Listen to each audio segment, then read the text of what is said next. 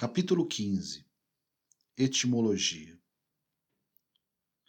Para contar a minha experiência com a Covid-19, a internação, o coma, a recuperação da memória e do sistema cognitivo, eu me vali de minhas memórias, relatos que ouvi e de sinais que encontro no meu dia a dia que me permitiram criar uma linha cronológica dos acontecimentos. Seguirei fazendo a mesma coisa a partir de agora, contando as situações que vivi em casa. Eu praticamente não imito opinião, procuro descrever o que lembro. Mas para continuar este relato, eu preciso fazer uma pausa, emitir opinião a respeito de temas que são extremamente importantes para os momentos em que vou relatar a partir de agora. Você nem precisa ouvir esse episódio se quiser continuar concentrado na história da minha recuperação com a Covid. Mas eu vou fazer essa pequena pausa, esse pequeno respiro para emitir opinião, porque eu vou falar bastante de saúde mental. Dito isso, vamos seguir com o capítulo 15, Etimologia. Eu acredito que as palavras um poder. Existem provérbios na Bíblia que podem sustentar essa crença. Existe um que diz que há palavras que ferem mais que a espada. Mas eu prefiro a explicação da etimologia o campo da linguística que trata da história e da origem das palavras através da análise daquilo que as constitui. Por exemplo, a análise etimológica da palavra etimologia vem do grego.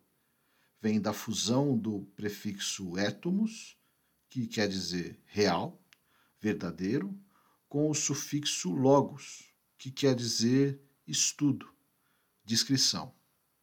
Sendo assim, a etimologia da palavra etimologia nada mais é que o estudo real do significado das palavras. As palavras possuem significado em sua origem.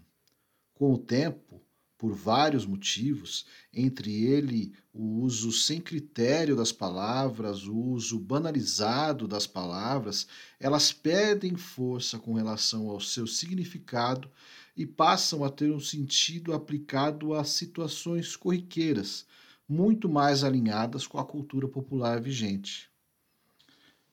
Já pensou na palavra obrigado, por exemplo? O agradecimento básico da língua popular do povo brasileiro, etimologicamente, obrigado é, na verdade, um anti-agradecimento. Quando você diz obrigado, em retribuição ou em resposta a um favor, você está dizendo que se sente obrigado a retribuir aquilo que a pessoa lhe fez. É o contrário de agradecimento. Agradecimento, aliás, tem como origem a palavra graça, que quer dizer bênção, que você recebeu algo de graça, e isso tem muito mais sentido. Então, eu sempre que digo a palavra obrigado ao final de um diálogo, sempre penso, puxa vida, poderia dizer agradecido. Faz muito mais sentido que dizer obrigado. Mas eu sou historiador e não professor de português. Então, me sinto muito mais à vontade de dar exemplos da etimologia usando palavras que têm origem na historiografia. A palavra bárbaro é um excelente exemplo disso. Para os gregos, tinha um significado simples, significava não grego. Com o tempo, os romanos passaram a usar bárbaros para povos que não falavam latim e não pertenciam à mesma etnia. Com o declínio do Império Romano e a ascensão dos povos germânicos e eslavos, que apresentavam comportamentos e culturas diferentes do povo e da cultura greco-romana, bárbaro também passou a significar cruel, desumano, feroz. O contrário de civilizado. Na verdade, aprendemos na escola, através da história oficial, que as invasões bárbaras foram a grande causa do fim do Império Romano. Algumas fake news duram para sempre. Essa parece ser uma delas. O termo bárbaro, de tão utilizado, passou também a servir como uma interjeição de espanto. Falamos bárbaro quando assistimos um filme emocionante, por exemplo. Dizemos barbaridade ao final de uma frase quando queremos dizer algo ou completar uma história que nos foi contada e a gente quer simplesmente, de repente, encerrar o assunto. Bom, outro adjetivo que me incomoda é o adjetivo vândalo. Usa-se o termo para o indivíduo que destrói ou danifica bens de maneira violenta e destruidora. Vandalizar tornou-se verbo só no século XIX, quando historiadores contaram a história de povos germânicos que, vindos do norte, confrontaram romanos em diversos territórios. Talvez a palavra saque não fosse suficiente para explicar, e daí veio o termo vandalismo. Mas, etimologicamente, Vândalo vem do alemão antigo e quer dizer vagar. Afinal, ser nômade era uma prática comum entre os povos bárbaros. Eu não sei como um norueguês se sente ao saber que um de seus povos ancestrais é sinônimo de saqueador, destruidor em português. Quer dizer, talvez eu saiba, afinal não soa terrível e racista quando hoje falamos programa de índio ou indiada para uma atividade de lazer que não deu certo, que saiu fora daquilo que estava planejado. Aliás, a palavra índio e suas derivações vêm sendo discutidas e revisitadas no século XXI. E eu considero essa discussão um tremendo sinal de avanço em nossa sociedade, pois reflete a nossa preocupação com a empatia. Colocar-se no lugar do outro. Bom, agora o Denis virou coach de autoajuda, você deve estar pensando, mas não é isso não. Eu estou falando de algo extremamente importante que vai muito além de uma termo da moda, de um neologismo que acaba sendo colocado é, em uso comum. É algo muito sério, um assunto importante sobre o qual a minha experiência com a Covid me fez refletir muito. Quando soube da Covid e da pandemia, não pensei que eu ficaria doente. Quando fiquei doente, eu não pensei que entraria em coma, nem que seria entubado, nem que perderia a memória. Mas essa experiência me fez pensar muito no exercício de viver sob a perspectiva do outro e pensar em quantas outras oportunidades eu deixo de viver no lugar dos demais. E ao me colocar no lugar dos demais, quanto eu posso ser ofensivo. E quando eu digo ofensivos, eu estou dizendo no uso das palavras.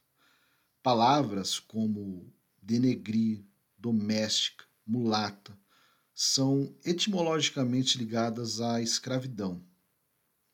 Judiar está diretamente ligado ao antissemitismo. Chamar alguém de coitado é muito mais do que dizer que essa pessoa é digna de pena.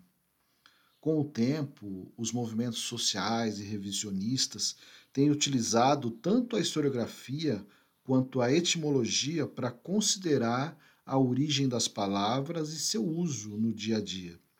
O resultado é que passamos a ter um vocabulário mais adequado e menos ofensivo, digamos assim. É aqui que eu conecto todo esse preâmbulo à minha história. Além de não pensar que sofreria com a Covid, com o coma, com a intubação, com a reabilitação, eu nunca pensei que me tornaria um paciente com transtornos mentais. Quando penso nisso, na forma como tratamos e nos referimos aos portadores de transtornos mentais, penso que, como sociedade, precisávamos ter uma maneira mais empática no uso das palavras ao denominar tanto doenças quanto os pacientes. Se não fizermos isso por empatia, devemos fazer porque vivemos o prenúncio de uma nova epidemia, dessa vez de transtornos mentais. E como todo o conteúdo que eu menciono aqui, eu não tiro isso da minha cabeça eu busquei uma fonte confiável.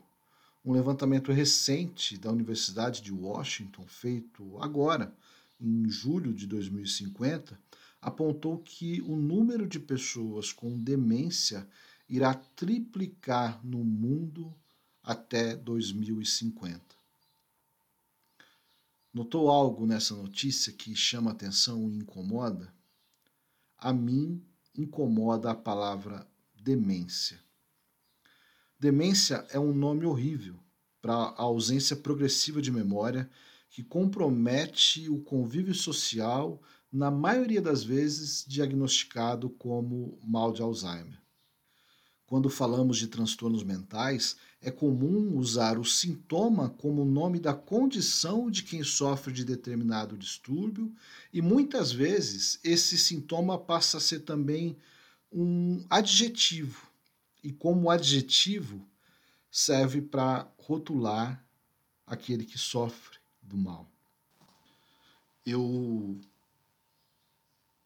pensei durante algum tempo se usaria o meu caso para usar de exemplo. Mas, dentro do contexto, penso ser importante. Então, eu sofro com depressão. Eu não sou deprimido, é diferente. Eu sofro com depressão. Recebi o diagnóstico em 2017. Tive alguns episódios difíceis que foram vencidos, a doença controlada e eu estou hoje muito bem. Mas eu sofro com depressão. Eu não sou deprimido é comum ver o transtorno convertido em adjetivo tornar-se um xingamento. Já reparou? Demente, deprimido, ansioso, esclerosado, esquizofrênico, senil, louco, maluco, nervoso, paranoico, débil mental, retardado, bipolar. são palavras que muitas vezes utilizamos no nosso dia a dia sem pensar na sua real origem e aplicação. Algumas delas carregam não só o sintoma, mas também uma dose forte de julgamento e misoginia. Por exemplo, a palavra histerismo. É comum vermos notícias usando a palavra como uma reação desproporcional acompanhada de muito barulho. Mas, etimologicamente, histeria vem do grego. Deriva de hístera, que significa útero, e o nome para o conjunto de transtornos psíquicos apresentados por mulheres, sobretudo no século XIX. Desde o começo do século XX, as angústias femininas e seus sintomas, desde as alucinações até uma simples cólica, eram diagnosticadas como histerias e a portadora histérica. Apesar de não ser mais utilizado para classificar neuroses, o termo sobreviveu e é utilizado a esmo para condições que não têm nada a ver com a sua origem. É uma histeria. Foi uma frase comum utilizada por autoridades do Brasil para se referir aos cuidados propostos para conter a disseminação da epidemia de coronavírus. Eu acredito que as palavras têm um poder. E justamente por ter me visto como um paciente portador de distúrbio neurológico, entendo que possamos ser mais empáticos com as condições das pessoas portadoras de transtornos mentais. E isso passa pelo vocabulário, nas palavras que utilizamos no dia a dia quando nos referimos a eles. Precisamos deixar de utilizar a condição das pessoas com transtornos mentais para justificar o comportamento daqueles que não os possuem. Você é louco. Você está sendo histérica. Ah, não considera o que o fulano disse. Ele está esclerosado. Quando voltei para casa após receber a alta do tratamento de Covid, me sobrou enfrentar problemas neurológicos decorrente do processo de internação, sobre os quais haviam fortes suspeitas de eu estar sofrendo por esquizofrenia. É por conta dessa experiência que hoje penso demais na condição dos portadores de distúrbios mentais. Então, a partir de agora, no próximo episódio, me proponho a ter um cuidado a mais para escolher as palavras que irei relatar em minha história. Não como uma autocensura ou para parecer politicamente correto, mas como um gesto de empatia. Afinal, talvez a condição que eu tenho hoje, a de lucidez, possa ser transitória. Agradecido pelo tempo que você despendeu para ouvir esse episódio. Dito isso, eu posso agora voltar para o momento em que me vi em casa, nu, 25 quilos mais leve e sendo banhado por uma pessoa estranha.